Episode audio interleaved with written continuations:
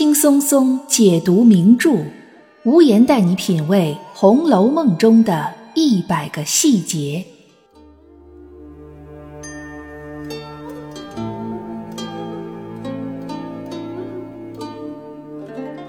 各位听友，大家好，欢迎收听《红楼梦》中的一百个细节之人物关系系列，我是暗夜无言。在我们前几期的节目中呢。给大家讲了《红楼梦》当中的几对婆媳关系。我在后台收到了一些朋友的留言，包括大家在评论区也给我留言过，说希望我能够讲一讲夏金桂。其实夏金桂和薛姨妈也是一对婆媳关系，我是有计划把他们放到这个人物关系系列当中来讲的。一直没有讲夏金桂，是因为这个人物在前八十回当中出现的非常晚。只有在第七十九回和第八十回写到他，从八十回之后呢，夏金贵的笔墨就增多了。但是我的这个《红楼梦》系列的节目是基本上不涉及到八十回之后的内容的。那么在这儿，我对夏金贵的所有的分析，完全是基于书中的第七十九回和第八十回这两回的描写。当然，我们也听到有很多的观点说。《红楼梦》的前八十回有一些回目，并不是原作者的手笔，无论是在行文上，还是对于人物形象的描绘上，都和其他的文本有很大的不同。这只是一种猜测，我们目前为止还没有办法拿出确凿的证据，说哪一段文字不是作者的原笔，所以我们就姑且按照前八十回是《红楼梦》原作者的原笔，按照这种设定。来去进行我们的分析。那夏金贵这个人物是在书中的第七十九回出现的，他并不是直接正面的出场，是通过香菱的口来进行的转述。我们可以看到这个地方作者描写的手法有一种雾里看花的感觉。香菱兴致勃勃地跟贾宝玉描绘了夏金贵的家世，他们家的目前的情况，薛蟠是怎么样看上夏金贵的。薛家跟夏家以前就是旧相识，现在又是门当户对，最后呢，决定定下了这门亲事。香菱的语气是轻快的，是高兴的。她对于夏金贵这个人有着一种美好的憧憬。可能在香菱的想象中，夏金贵这个人就像他的名字一样，有着夏天的火热，有着秋天的桂花的芬芳。等这个人嫁到薛家之后。可能香菱作为薛蟠的妾室也好，或者是姨娘也好，或者是通房丫头也好，她身上所承担的责任就会卸下来很多。薛家呢，就算是正式有了一个女主人，这是在香菱的美好的想象当中。而且从香菱的描述中，我们也可以看到，夏金贵他们家很有钱，也是一个皇商，这跟薛家已经不是普通的门当户对了，简直就是一毛一样。薛家是皇商，他们家也是皇商。薛家给宫廷做一些采买的工作，夏家呢，宫廷里所有的盆景都是他们夏家生产的，而且他们家还有非常大的一片地，种满了桂花。同时呢，香菱还透露了一个细节，就是夏金贵他们夏家跟薛家是旧相识，包括夏金贵和薛蟠，他们是从小也是在一起玩过的，虽然不能说是青梅竹马。但是也绝对不是盲婚哑嫁，彼此对于彼此的底细都很清楚，甚至连长得什么样都已经知道了。因为薛蟠之前在外面游历的时候还去夏家住过，那么以薛蟠这样一个视觉系的动物来讲，他一定是看到了夏金贵的美貌，他才动了要把她娶过门的这个心思。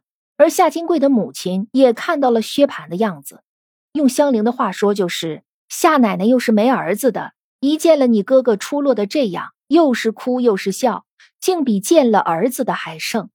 可见呢，这个夏家的夏金贵的妈妈是没怎么见过优秀的、出色的男青年的啊！见到了薛蟠这样的，就又是哭又是笑。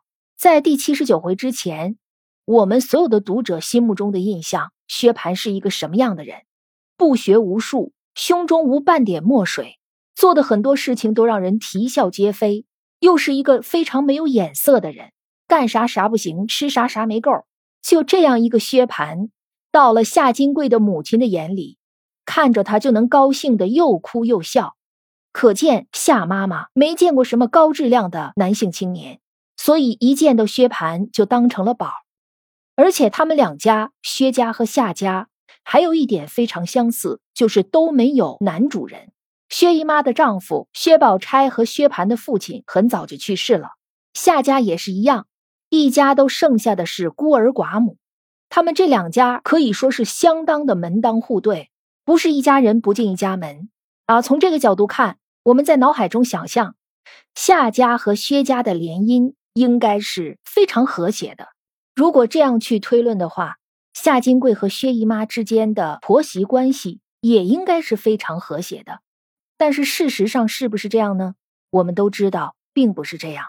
夏金贵这个人，书上说他长得好，又认识几个字，也是学过文化的，胸中有墨水的。而且呢，说他若论心中的丘壑经纬，颇不西凤之后尘，甚至已经拿夏金贵跟王熙凤相对比了。在这儿呢，我一定要为我的凤姐儿说一句话。夏金贵真的没有办法跟王熙凤比，虽然他们两个呢性格上很相似，都是比较霸气的那种女性，而且都很聪明，都很有脑筋，很有手腕，但是他们使用的地方不一样。就像我们有时候说的一句非常通俗的话，就是他这个聪明啊没用在正地方。我们想一想，凤姐儿，她的能力也好，聪明才智也好，她的野心也好。全都用在如何管理贾家，如何呢让钱生钱，如何在外人面前展示自己的手段。虽然有些手段过于狠辣，那么我们看夏金贵，夏金贵也不愿意让别人小看他。但是这个别人只局限在香菱、薛蟠有限的几个人身上，而且都是自己家里的这几个人，对着自己家里这几个人身上使劲儿。那要说夏金贵真的将夏家的家财发扬光大了吗？还是说夏金贵嫁到薛家以后，努力想着去怎么样能够将薛家经营的风生水起，让所有人佩服他的手段的同时，对他真正的心悦诚服？夏金贵没有做到这些，他都是用一些下作的、下三滥的、狠毒的手段去害人，去想方设法除掉自己的眼中钉，让周围的人呢。都屈服在他的淫威之下，而不是真正的从心底里对他一种敬服。或许夏金贵真的有一定的凤姐的这种能力，但是他却没有将这些能力用在正地方。我们说，越是有能力的人，如果不能够将他的能力用在正地方，那么这样的人就越会成为一个祸害，成为一个隐患。夏金贵就是这样的一个祸害。他从夏家。进到薛家之后，将薛家搅得天翻地覆。正因为薛家娶了夏金贵做儿媳，可能也就埋下了今后薛家高楼崩塌的一个伏笔。人都说妻贤夫祸少，夏金贵既不是一个贤妻，薛蟠又不是一个能干的丈夫，有这样两个人在薛家里面搅和，任宝钗再有多大的能力，她也毕竟是一个女性。对吧？未来她是要嫁给别人家的。按照封建社会的说法，宝钗未来不会是薛家的人，而整个薛家呢，最终还是会由薛蟠和夏金桂来去当家。我们可以想象到，有这样的两个人在薛家当家，薛家那是必败无疑的。就这样，夏金桂嫁进了薛家。我们说，如果是一个正常思维的一个女性。无论是封建社会还是现在的社会，我们都希望日子能够一天比一天过得好，不去说什么假大空的话，啊，我们就说最平实的、最普通的、最接地气的话。人人都希望自己的日子一天比一天过得好。正所谓家和万事兴，这种思想应该是一桩婚姻最健康、最正向的一种思想。我觉得，只要一个人他的脑子还算正常。他的性格不是那么特别的扭曲，都会这样去想。但是夏金贵就不是这样，她的性格就很扭曲，脑子也未见得有多正常。她嫁到薛家之后，第一个念头就是她要称王称霸，我要在薛家说了算，就像我在自己家说了算一样。我要先把薛蟠辖制住，然后我再把香菱制住，顺便呢。再能让我的婆婆和小姑子，也就是薛姨妈和薛宝钗，哎，在这个家里头也看我的眼色行事。我在这个家最好横着走。哎，我让你们往东，你们不能往西。我今天要说吃猪，你不能说吃鸡。这是夏金贵的想法。这个想法虽然很荒谬，我们想一想，其实有这种思想的不乏其人。无论是在封建社会，还是在我们现代社会，无论他是男性还是女性，都会有一些人有这种想法。夏金贵就是一个特别典型的这样的人，他的这种思想来源呢，书中也说的非常清楚。一个是因为他从小没有父亲，而一旦父亲去世的早，很多母亲就会对自己的子女额外的溺爱，所以夏家有了夏金贵，薛家有了薛蟠，偏偏这样两个人又撞在了一起。薛蟠既没有勇，也没有谋，遇到了夏金贵。夏金贵又把薛蟠以前玩的那一套“以其人之道反治其人之身”。薛蟠以前不是爱耍赖吗？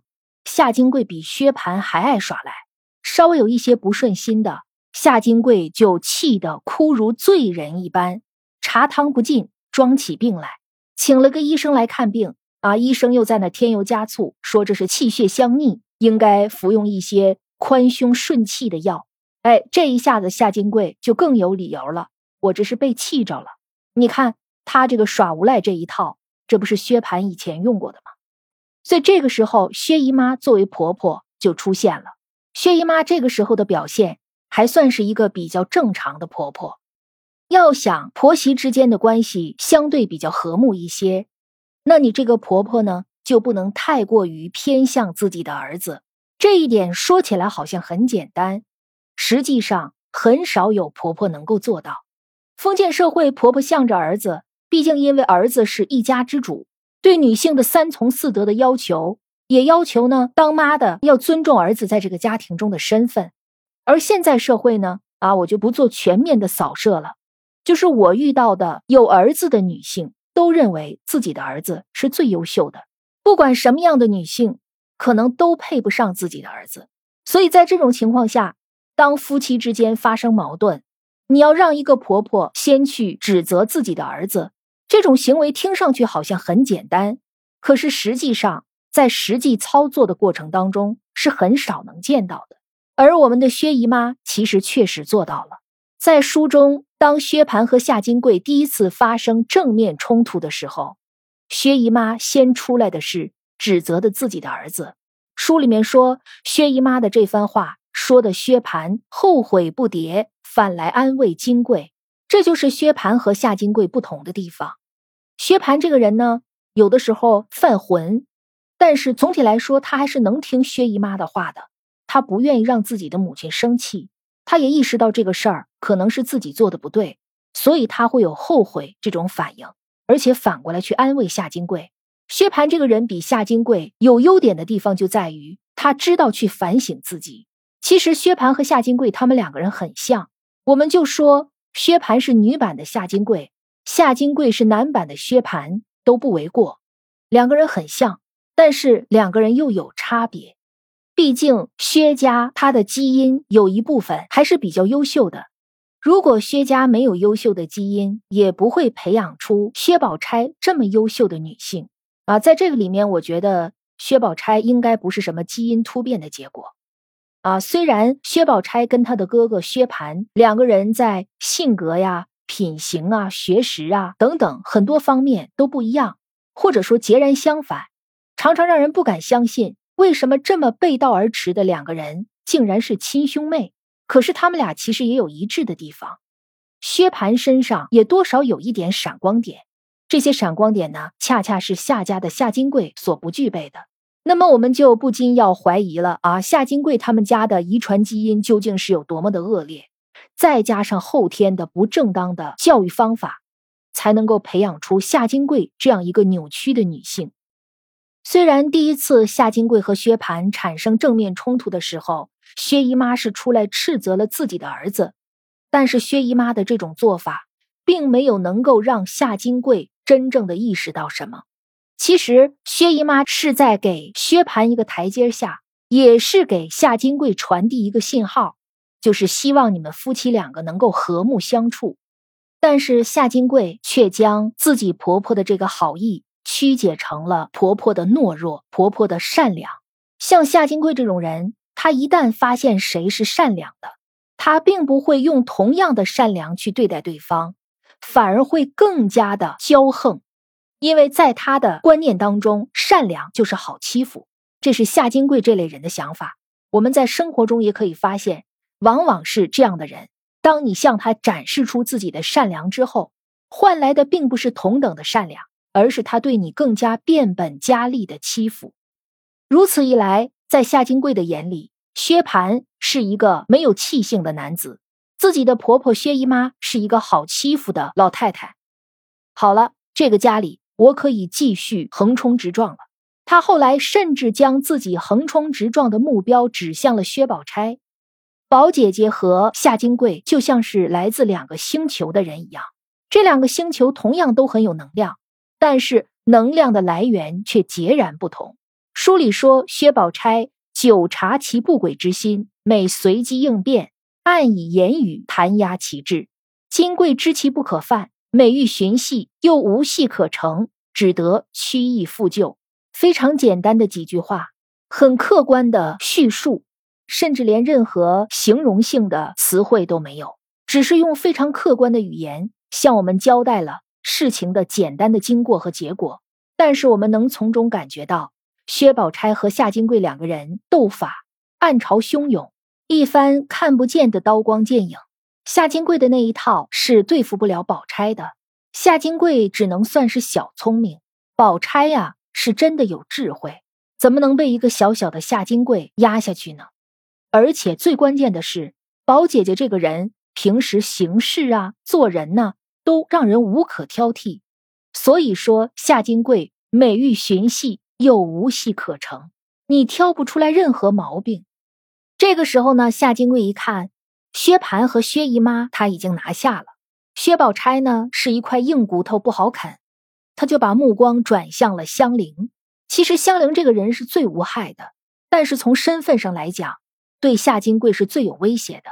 我们从书里面没有看到香菱是否是真的给薛蟠做了妾室，但是最次她也是像平儿一样是个通房大丫头。总之呢，香菱是薛蟠的屋里人。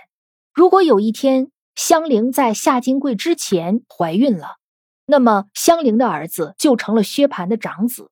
虽然香菱生的孩子就算是长子，也不是嫡子。但是像夏金贵这么豪横的人，我估计他也是绝对不能容忍别人的儿子在他的儿子之前出生的。所以香菱这个人和香菱这个人的未来都会对夏金贵是一个威胁。当然，这是夏金贵自己这么认为的。香菱从来都没想过要去威胁谁。香菱是真真正正的把夏金贵当成了自己的女主人，她甚至希望在夏金贵那儿得到一个非常好的印象。她希望能够跟夏金贵和睦相处。在第七十九回，脂砚斋有一处脂批说道：“说夏金桂姓夏，而桂花又是在秋天开的一种花而薛家呢，薛谐音雪，雪都是在冬季出现的。所以你看，一个夏季，一个秋季，一个冬季，这三个都不是一个季节。夏金桂嫁入到薛家之后，是不会和谐的。”就像这三个难以融合到一起的季节一样，都是各自为政的。这就又和夏金贵给香菱改名字又联系到一起了。他给香菱改名字，既是针对香菱，又是针对给香菱起名的薛宝钗。最开始呢，香菱买到薛家来，名义上是服侍薛姨妈的，所以她的名字香菱是薛宝钗给她起的。那夏金贵来了之后，立刻就把香菱的名字改了。就相当于宣布了香菱这个人，或者说可能在他们的眼里，香菱就是一个物件一个东西，宣布了这个物件这个东西易主了，易手了，不再是你薛宝钗的了，甚至也不再是你薛蟠的了，而是我夏金贵的。我想怎么琢磨他就怎么琢磨他啊，我想怎么处置他就怎么处置他，这是对薛宝钗的一种示威，同时。也是对香菱这个人主权的一种转换。香菱真的是全书第一惨。香菱本名叫英莲，这个大家都是知道的。莲，莲花，就是一种浮在水面上的水生的草本植物。后来呢，被卖到了薛家之后，又有一个名字叫香菱。这个菱啊，菱杏，其实也是一种浮水水生草本植物。它的根甚至比莲花的根还要浅，它的叶子比莲花的叶子还要小。就像香菱这个人一生的命运一样，始终是漂浮在水上，没有根。或者是根很浅，像浮萍一样浮游一生。香菱被夏金桂改成了秋菱，菱性、菱角确实是在秋天的时候结果实的，而夏金桂的桂，这个桂花也是在秋天的时候是最香的，相当于夏金桂亲手将香菱变成了自己的眼中钉、肉中刺。实际上，香菱本身是没有跟夏金桂作对的意思。但是夏金贵自己主动给自己确立了一个目标，确立了一个敌人。这个时候呢，夏金贵来到薛家之后的第二个他所引起的这种矛盾的高潮又出现了，就是他发现自己的被子底下有人扎小人儿。说这扎小人是谁呢？夏金贵就说了，那没有别人，那肯定是宝蟾。薛蟠这个时候跟宝蟾正是最缠绵的时候，说不可能。宝蟾这些天也不怎么在你房里，薛蟠肯定要护着宝蟾。那金贵说：“啊，那既不是宝蟾，呃，也不是别人，那就是我自己了呗。”夏金贵这么以退为进，反而呢，让薛蟠这个大傻子就将目光聚焦到了香菱身上，说：“那既不是宝蟾，也不可能是你自己，那肯定就是香菱了。”哎，夏金贵就等着你这句话呢。这时候他不说不是香菱，而是说这么大的责任。问谁，谁肯承认呢？按我说，就是大家都装不知道啊，我们都装傻，把这个事儿撂开手。最后还要加一句，最好是把我治死了，你再娶更好的。左不过是你们三个多嫌我一个，然后又痛哭起来。你看夏金贵把耍无赖这一套，在薛蟠面前可以说是玩的炉火纯青。薛蟠这个人呢，本来就受不了别人的激将法。被夏金贵的这番话一激，立刻顺手抓起一根门栓要打香菱。香菱这个在《红楼梦》当中长相能够算得上数一数二的，性格也非常的娇憨可爱，又极其聪明。到了薛蟠这儿，薛蟠是一点儿也不珍惜。我虽然不是说对薛蟠这个角色深恶痛绝，但是每当一想起香菱的身世，我真是觉得薛蟠呀。恨得让人牙根痒痒，手里捧着的宝玉当成垃圾扔了啊！手里捧着的答辩却当成宝贝一样不肯放手。你说这个薛蟠到底是个什么人呢？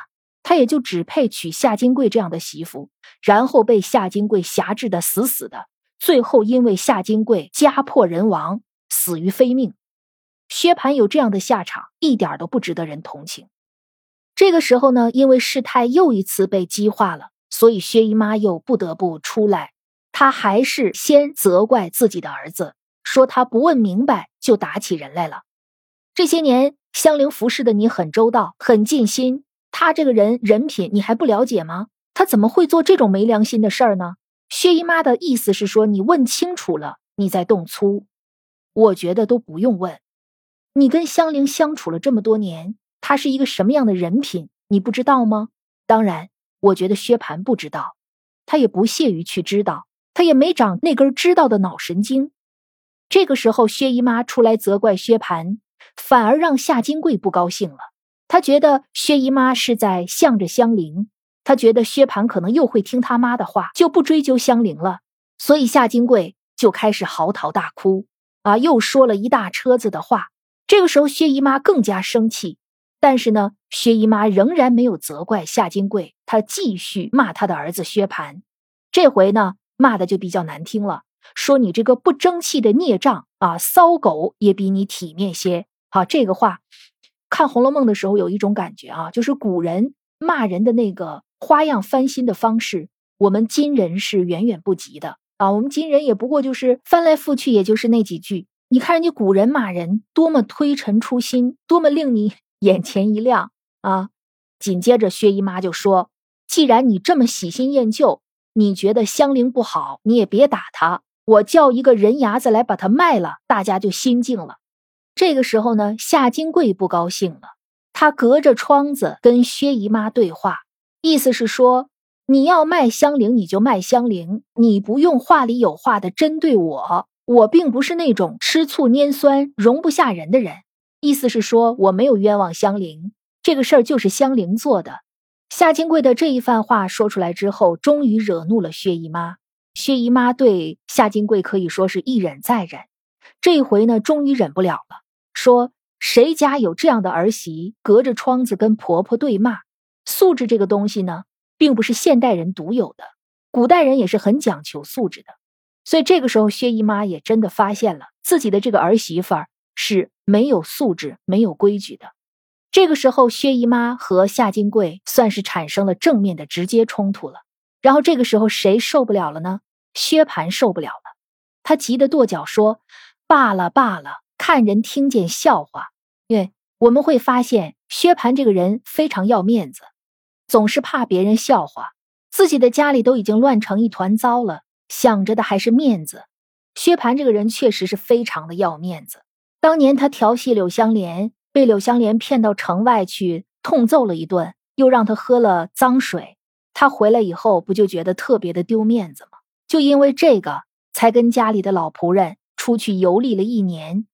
实际上，薛蟠这个人在别人的心目中，早就已经是一个笑话了，人人都在背后管他叫薛大傻子。薛蟠自己还猛然不知，还在那一个劲儿的要面子，有什么意思吗？现在也是一样，我估计啊，所有的人也都知道了。薛家娶了一个悍妇夏金贵，把家里呢闹得家无宁日。这种男人呢很无能，又要面子，又怕别人笑话，又没有能力处理好家里的这些矛盾。最后，薛蟠只能采取像上一次面对柳香莲这个事件逃避的时候同样的处理方法，仍然是逃避。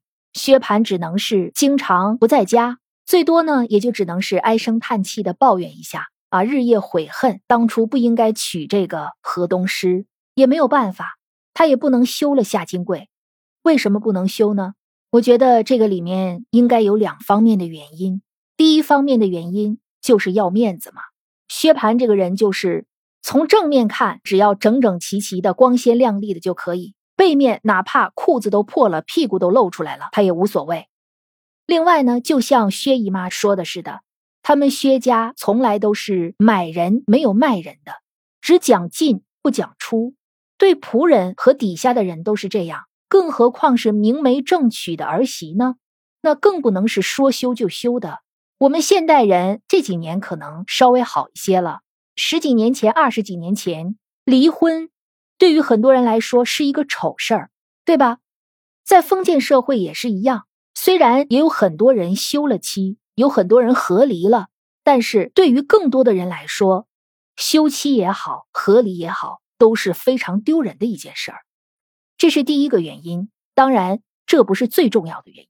最重要的原因是夏金贵嫁到薛家之后，给薛家带来了什么？夏金贵给薛家带来了什么呢？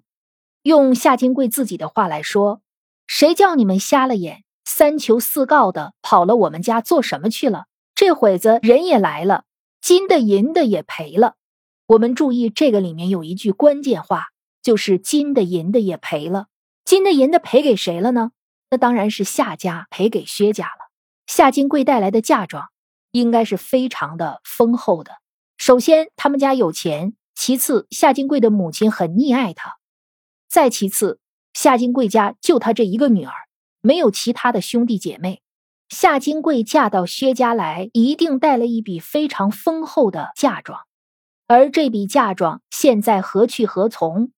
从夏金贵的语言中，我们也能够大概的感觉到，或者说从薛姨妈和薛蟠的反应中，我们能感觉到，此时已经到了《红楼梦》的第八十回了。前八十回，贾王史薛四大家族都是在慢慢的走下坡路的，像薛家有薛蟠这么一个儿子。薛蟠的父亲又没有了，他们家这个皇商的生意靠薛蟠能给他振兴起来吗？当初薛蟠娶夏金桂，真的仅仅是因为他们两家是旧相识，仅仅是因为他们两家都是皇商，仅仅是因为夏金贵长得漂亮，仅仅是因为这些原因吗？薛家一直在给薛蟠挑媳妇儿。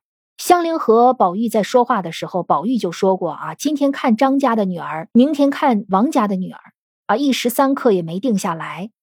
为什么薛家会这么挑剔？他们在挑什么？为什么挑来挑去，挑了一个河东狮，挑了一个绞家精？他们挑中夏家最主要的原因是什么？同样是皇商，可是，在香菱的描述中，感觉夏家比薛家要有钱的多了。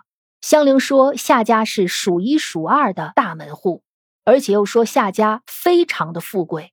香菱是生活在薛家的，薛家的经济条件什么样，香菱想必也是清楚的。能在香菱的嘴中说出数一数二的大门户，非常的富贵这样的形容的词，说明夏家的富贵。应该是超过薛家的。薛家娶了夏金贵，不仅仅是夏金贵会带来很多的嫁妆，最主要的是夏金贵并没有兄弟姐妹，家里面就她这么一个独生女。那么将来夏家这满门的富贵会由谁来继承呢？我想这个应该是薛家看中夏家的最主要的两个原因。薛家把夏金贵娶进门来，虽然说是搬起石头。砸了自己的脚，但是这也是他们自己心甘情愿搬起来的。这从薛姨妈对待夏金贵的态度上，我们就能够看出来。她对夏金贵是一再的隐忍的，发生了矛盾，先训斥自己的儿子，一次是这样，两次也是这样，直到最后婆媳之间的矛盾爆发出来，薛姨妈呢拿出自己婆婆的威风来，确实是训了几句夏金贵。但是夏金贵一点也没惯他，哎，你有来言，我有去语，都给你反驳回去，而且反驳的薛姨妈哑口无言。最后，薛姨妈采取的对待夏金贵的态度就是不去理他，你愿意干嘛就干嘛了。在第八十回中，美香菱屈受贪夫棒，王道士湖州杜复方，可能是贾宝玉也听说了薛家的事儿。所以就想管王道士要一个治肚腹的偏方，最后王道士告诉他说呢，这个世界上没有这样的偏方。其实这是贾宝玉个人的一个理解，他认为夏金贵这样把薛家闹得天翻地覆，是因为嫉妒。其实还真不是，而是他这个人就是比较霸道，就希望自己在薛家能够称王称霸，能够呼风唤雨，所有的人都要看我眼色行事，我要在薛家当老大。他的所有的这种情绪，并不能简单的归结为是嫉妒。这个时候，夏金贵在家里都干什么呢？斗纸牌、掷骰子、骰子、骰子、骰子。重要的事情说三遍，这个字念头。呃，你说的掷骰子，那是另外一个字，另外一个写法。斗纸牌也好，掷骰子也好，都不是封建社会女性的正常的爱好。你能想象薛宝钗斗纸牌、掷骰子吗？你还是能想象林黛玉做这些事，即便是那种世真名士自风流的史湘云，她也不会把这两件事当成她的业余爱好。此外呢，书里交代夏金贵还有一个独特的饮食习惯，就是喜欢啃骨头，特别喜欢油炸焦骨头下酒。作者写夏金贵这样的一个爱好，我觉得是有他独特的隐喻味道的。我们注意一下。第八十回，除了写夏金贵和薛家的这种矛盾和破事儿之外，还写了谁呢？还写了迎春和孙少祖之间的不正常的夫妻关系。在形容孙少祖这个人的时候，书里是怎么形容的呢？大家应该都记得很清楚：“子系中山狼，得志便猖狂。”说孙少祖是一头狼，他把迎春这样一个金龟花柳志生吞了。啊，让他一载赴黄粱，把孙少祖形容成一个吃人不吐骨头的狼，而这边又有一个夏金贵，就喜欢油炸焦骨头下酒。什么样的动物爱啃骨头？所以我想，在这个地方，作者把夏金贵和孙少祖放在同一章节中去写，可能在作者的笔下，夏金贵和孙少祖一样，都是一头吃人不吐骨头的狼。迎春最后丧命在孙少祖的手中，而香菱丧命在夏金贵的手中。孙家呢，可能是被孙少祖给败了；薛家呢，就是被夏金贵给败了。这两个人物，一男一女，两匹狼，遥相呼应，都是作者笔下的负面人物，也都在告诉我们，到了第八十回，整个《红楼梦》中的血雨腥风已经在逐渐的展开，每个人最后都要面临着他不可逃避的命运。因为前八十回对夏金贵的笔墨比较少，所以我们也不仅仅是在分析夏金贵和薛姨妈之间的婆媳关系，也分析了薛家内部很多人物之间的关系。好的。如果您喜欢我的节目，欢迎给节目点赞打赏，也请您把喜马拉雅的月票投给我，支持我继续原创。此外，您还可以加入我的西咪团，入团之后，所有的付费节目可以免费听，抢先听节目也可以立刻收听。入团的方式在我的主播首页，大家可以点击我的头像进去找到。如果您想和更多的红楼听友在节目外交流，欢迎添加微信“暗夜无言”的全拼加零零幺。留言告诉我您最喜欢的红楼人物，我是暗夜无言，让我们下期再见。